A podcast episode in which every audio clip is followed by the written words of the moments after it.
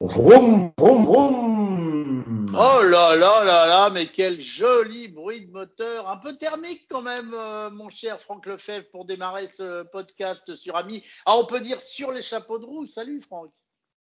Salut Guillaume, t'es en forme? Eh ben écoute, je suis en grande forme et toi, tu as l'air en grande forme aussi. Je savais pas qu'il n'y avait pas d'âge hein, pour faire le bruit de la petite voiture, mais tu le fais bien, hein, cela dit.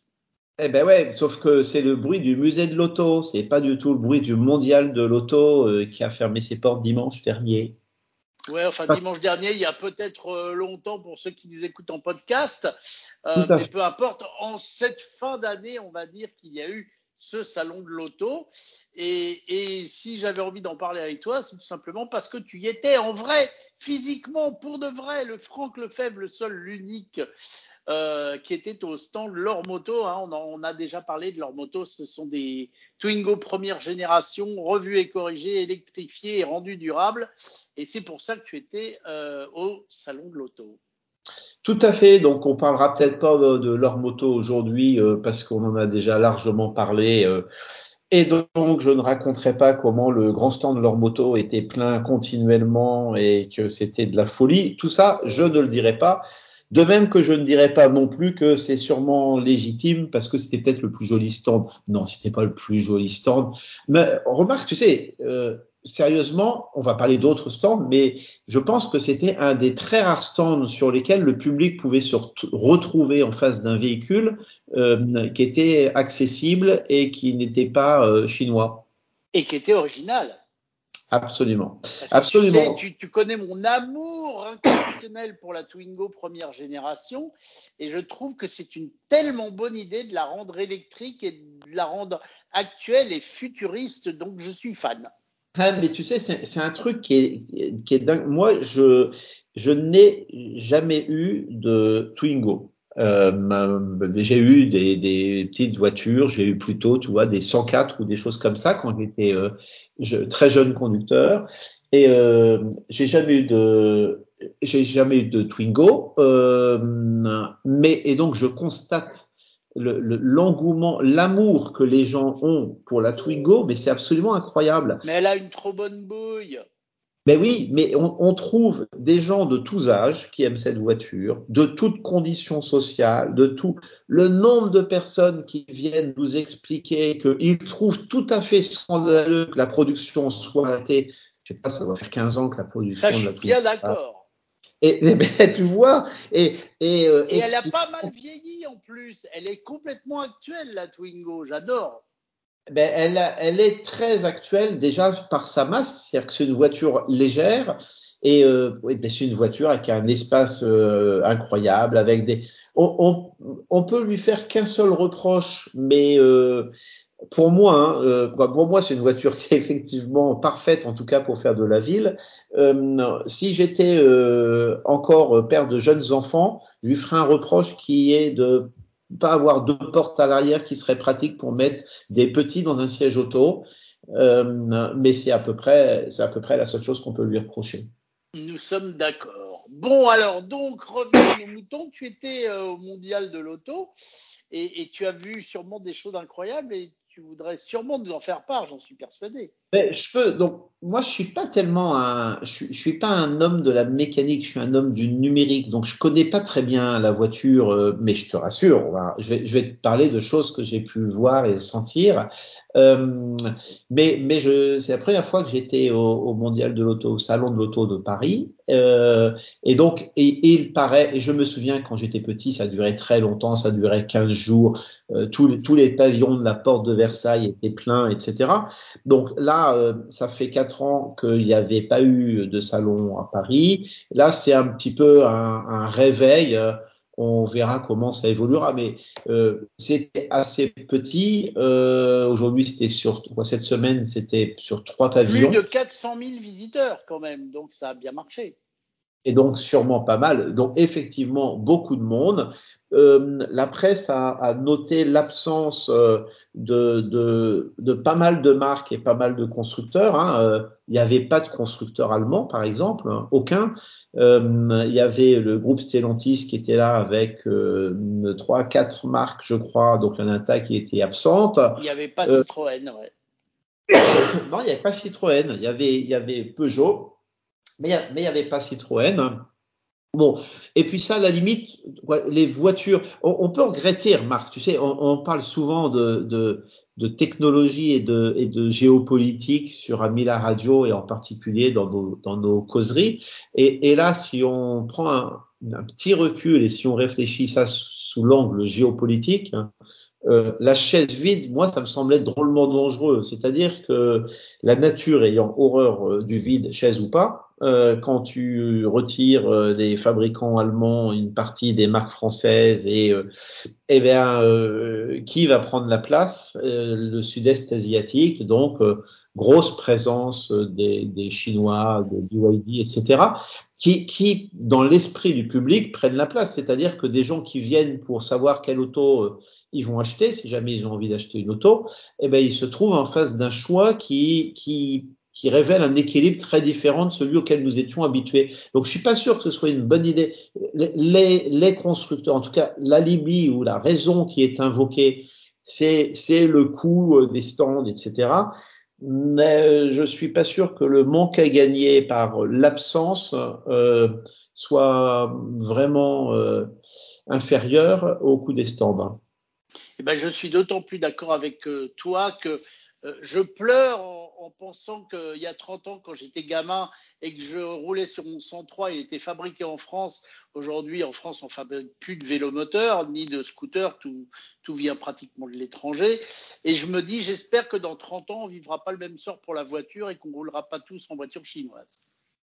Donc moi, je pense qu'on roulera pas, sujet déjà abordé euh, maintes fois tous les deux, mais je pense qu'on roulera pas en voiture chinoise parce que je pense qu'on roulera en voiture durable, que les voitures ne seront plus des biens de consommation qu'on met à la poubelle au bout de 10 ans ou 150 000 kilomètres, mais ce seront des objets qu'on maintiendra dans le temps, tout simplement parce que leurs composants euh, sont, sont des composants qui sont euh, structurellement durables. Hein. Un moteur électrique, c'est incassable. Donc, euh, si on met, alors qu'un moteur thermique, c'est cassable, donc c'est normal de mettre à la décharge une voiture parce que sa carrosserie est rouillée, son, son moteur euh, thermique est, est en bout de course et ses sièges sont défoncés. Mais une fois que tu utilises des techniques qui font que les aciers sont bien traités, ils ne rouillent plus, et c'est le cas depuis une bonne vingtaine d'années, que les moteurs électriques euh, ne, ne, sont quasiment éternels, ou en tout cas peuvent rouler un million de kilomètres, et que les sièges, pour peu que les sièges soient bien pensés et puissent être euh, facilement rehaussés, eh ben, tu as une voiture qui n'a plus aucune raison d'être mise à la poubelle, donc tu n'as plus aucune raison non plus d'aller la chercher en Chine, parce que si tu vas la chercher en Chine, c'est parce qu'elle est moins chère que qu'elle est moins chère qu'en Europe, mais si elle est très durable, tu te moques du prix, ce qui t'intéressera, c'est le prix l'utilisation et non plus le prix d'achat. Donc, en tout cas, la chaise vide. Bon, on va, on va peut-être parler des, autres modèles. Euh, il y, y, avait quelques trucs impressionnants. Par exemple, tu connais, tu connais Opium? Oui, c'est une voiture française en plus, Cocorico. Voilà, c'est une, c'est une voiture française, Opium. Euh, c'est un concept euh, qui va arriver dans 2-3 ans, 3-4 ans. Euh, donc c'est prévu un peu un peu plus tôt. Euh, c'est effectivement une voiture à hydrogène. C'est une énorme, je dis bien une, une énorme berline. Et, et, donc là, Opium, dont l'usine d'ailleurs, il est prévu que l'usine soit en Normandie. Je dis pas Cocorico, je sais pas comment on peut faire. Me, voilà. Donc, me que l'usine soit en Normandie, Meumerico. Euh, eh bien, c'est donc une énorme berline qui est euh, à l'hydrogène. Euh, son prix de vente euh, prévu est de 120 000 euros. Comment, comment nous, comment ils avaient un stand, ils avaient un stand à l'entrée du, du, pavillon principal, du pavillon 6. Un stand tout à fait étonnant parce que euh, un stand de 2000 mètres carrés avec une très légère estrade au milieu sur laquelle tournait un carrousel et donc une voiture qui tourne protégé par quelques par quelques hôtesses et quelques autres euh, pour que les gens s'en approchent pas trop. Donc donc très très étonnant comme euh, comme présentation, en tout cas extrêmement impressionnant. Il est prévu, je crois que les premiers euh, modèles sont prévus en 2024. La, production est prévue en 2024. Bon, après, peut-être qu'un jour, nous prendrons le temps de parler de la, la voiture à hydrogène euh, qui est un concept personnellement que je trouve assez étrange. Quoi. Autant j'applaudis des deux mains quand il s'agit d'utiliser de l'hydrogène dans des, dans des véhicules utilitaires ou industriels ou dans des, ou pour de la production industrielle. Autant aujourd'hui, je dois avouer que je vois peu l'avantage euh, d'une voiture à hydrogène. C'est super chouette pour moi qui suis un grand technophile. C'est super chouette sur le principe. Hein. Et j'imagine que les gens qui dépenseront 120 000 euros ou plus pour acheter un tel véhicule euh, achèteront ça plus pour rentrer dans l'histoire que pour avoir vraiment quelque chose qui, euh, qui roule de façon efficace. Voilà, c'est une, c'est une sculpture magnifique. C'est un concept car pour l'instant, où elle roule, j'imagine. Ah non, c'est plus qu'un c'est plus qu'un concept car parce que parce que les concept cars en général, euh, leur production n'est pas planifiée et, et très souvent d'ailleurs c'est présenté comme quelque chose des concept cars qui ne seront jamais produits, alors que là, là, non, non, la production, euh, la production euh, démarre, l'usine est en train de démarrer. Et, et d'ailleurs, le Crédit Agricole a annoncé un truc absolument incroyable, c'est qu'ils avaient passé le principe, en tout cas, d'une précommande de 10 000 véhicules, de 10 000, de 10 000 voitures opium, euh, dès qu'elles seraient disponibles. Donc, euh, certains diront, ben, si elle n'est jamais disponible, c'est pas cher. Euh, mais si elle devient disponible, on dira même quand elle deviendra disponible. Euh, 10 000 multiplié par 120 000, ça fait 1 milliard d'euros c'est très spectaculaire. C'était un coup de pouce pour démarrer. Ça fait un beau coup de pouce pour démarrer, effectivement. Et puis on peut même s'interroger sur euh, sur sur sur euh, euh, qu'est-ce que c'est que que le financement, que le préfinancement de 10 000 véhicules à ce prix-là par une société de crédit à la consommation. C'est c'est c'est étonnant. Je trouve que je trouve que ça ça interroge. Pas mal. pas mal la, voiture est spectaculaire. On, pourrait prendre, si tu veux, euh, à, l'autre extrême, hein, euh, si on parle des, véhicules. Tu as déjà entendu parler de la de, de, la de kilo? Ça dit quelque chose? KLW Eh ben, écoute, je te dirais non. Oh, mais ça c'est un truc. Ça c'est un truc. Je suis sûr que t'aimerais. Je, pour moi, euh, la bagnole de kilo. Je dis la bagnole, c'est pas du tout péjoratif. Hein, c'est le, le nom qu'ils donnent à leur c'est le nom qu'ils donnent à leur, à leur véhicule. La, le, la bagnole de kilo est à l'automobile euh, ce que notre, euh, notre lave-vaisselle préféré, Bob, exactement, est au lave-vaisselle généraliste. Hein. C'est-à-dire que c'est une petite voiture électrique très légère. Ça fait penser, tu vois, dans l'esprit, on est, on est un peu dans l'idée de la Méhari, mais autant la Méhari était une voiture qui était vraiment imaginée, ou en tout cas moi l'image que j'en ai pour les vacances, le soleil et la plage, et eh ben là c'est une petite voiture citadine qui est aussi bien euh, utilisable. Donc c'est assez ouvert. Hein. On, on, reste dans l'esprit de la Méhari, je trouve, et c'est utilisable aussi bien pour du déplacement urbain que qu'en utilitaire. Ils ont une version avec euh, je sais pas si je peux dire pick-up, mais en tout cas avec un plateau à l'arrière dans lequel ils peuvent mettre une benne. Euh, et qui c'est qui fabrique ça? C'est quel pays? Et, c'est français. Ah bah tu penses bien que sinon. Euh, c'est une concurrente de notre copine qui a le même nom que nous, Ami Absolument. Absolument, c'est c'est euh, quoi c'est c'est pas une concurrente parce que tu sais l'ami c'est un quadricycle à moteur. Euh, oui, c'est une voiture sans permis l'ami, en gros voilà, c'est une voiture sans permis et, euh, la, Kilo, je crois qu'elle est accessible dans les deux versions. Elle est accessible dans une version euh, bridée à 45 km heure pour pouvoir être utilisée euh, dès 14 ans et une version aussi qui, je crois, doit rouler jusqu'à 80 km heure et, aujourd'hui, son autonomie doit être de l'ordre de entre 50 et 100 km et, euh, et son prix est de 10 000 euros. Donc, pour une opium, tu peux acheter, tu l'auras calculé, 12 kilos. Eh ben voilà, ça sera plus lourd que l'opium. Absolument. Euh, je connais pas le, le, le poids de l'opium, mais, euh, mais, mais, ça à mon avis, sera plus lourd quand même. Ouais, ça doit être costaud quand même. voilà, donc moi je trouve ça rigolo de citer ces deux voitures parce qu'elles sont toutes les deux françaises, euh, parce qu'elles sont un peu à l'opposé du spectre l'une de l'autre, euh, aussi bien en ce qui concerne le coût que le rêve, que, que la frugalité, parce que notre voiture à hydrogène, là, elle est, elle sera peut-être frugale quand elle roulera avec de l'hydrogène vert euh, subsiste un véhicule euh, lourd dont, la création euh, doit consommer pas mal de matière, d'énergie et produire pas mal de gaz à effet de serre. Après, me diras-tu, il suffit de la rendre très durable. Hein. Ouais, bon, moi, je la voiture à hydrogène, je ne sais pas pourquoi, mais j'y crois pas. Mais bon, je pense que déjà, quand je vois le mal qu'on a à installer assez de bornes électriques pour qu'on puisse rouler en voiture électrique, les voitures à hydrogène, il faut tout redémarrer le même cheminement euh, depuis zéro et en plus faire de l'hydrogène propre, sinon ça sert à rien. Donc je suis assez pessimiste. Je crois l'hydrogène pour des camions, pour des bus, pour des, flottes professionnelles, mais pour une voiture comme ça, je sais pas. Qu'est-ce que tu en penses?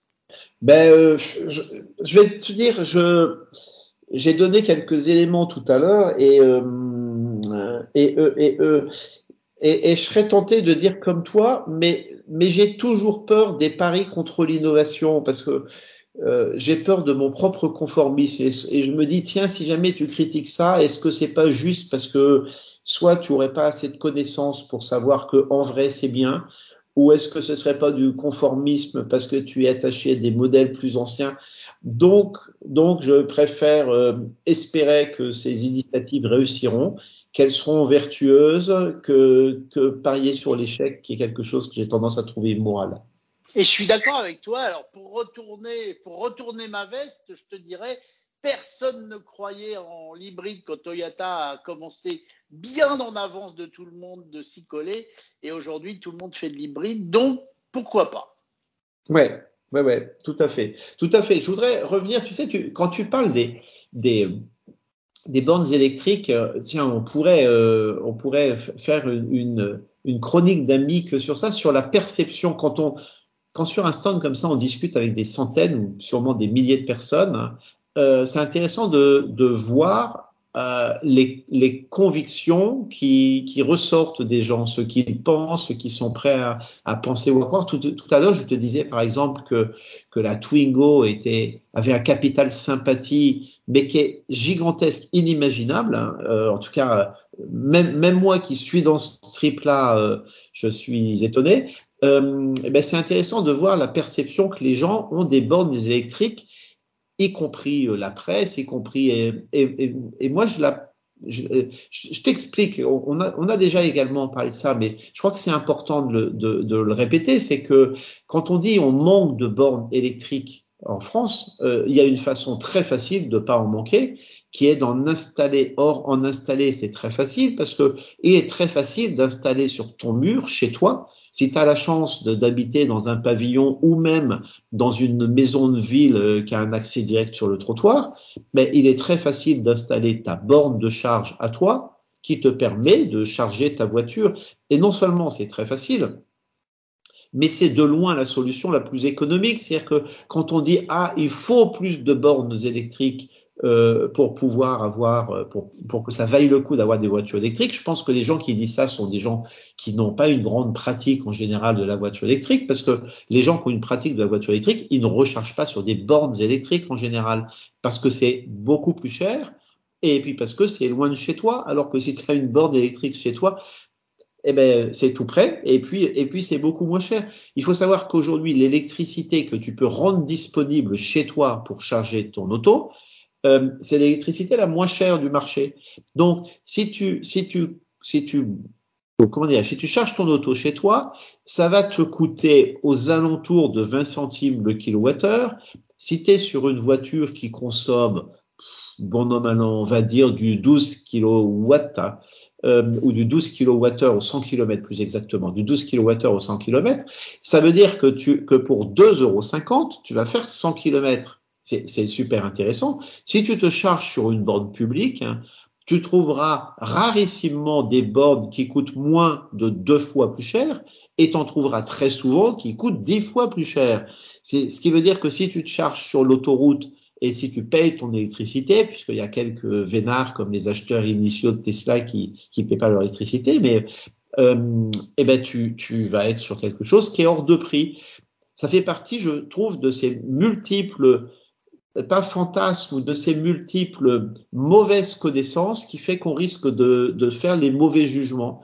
Et donc, je reviens sur notre histoire de, de, de voiture à hydrogène. J'ai tendance à me dire que, que autant l'électrique, c'est un sujet que je connais bien et je veux bien qu'on vienne m'accrocher dessus, autant l'hydrogène, il est possible que mes propres connaissances me poussent à avoir des raisonnements, voire des prévisions erronées. Donc, je m'abstiens d'en faire.